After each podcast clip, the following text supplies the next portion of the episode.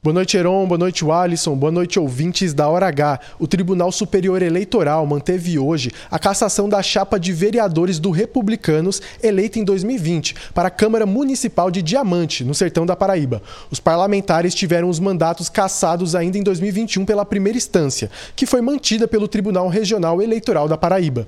Esse processo leva em consideração a acusação de que a então candidata, Fernanda Mariana Custódio, teria registrado candidatura, mas não fez campanha nem prestou contas ao TRE ou sequer recebeu um voto na disputa.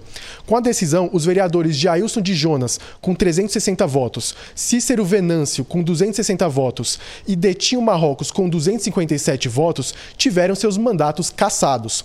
O relator do recurso no TSE, o ministro Sérgio Banhos, lembrou que há elementos necessários nos autos que comprovam que Fernanda foi usada como candidata fictícia ficou demonstrado que ela realizou atos de campanha tão somente em prol da candidatura majoritária, no caso de sua sogra.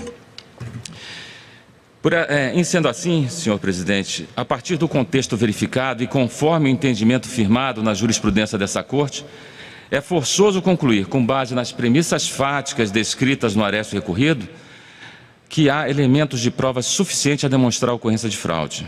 Leonardo Abrantes, na hora H, o dia inteiro em uma hora.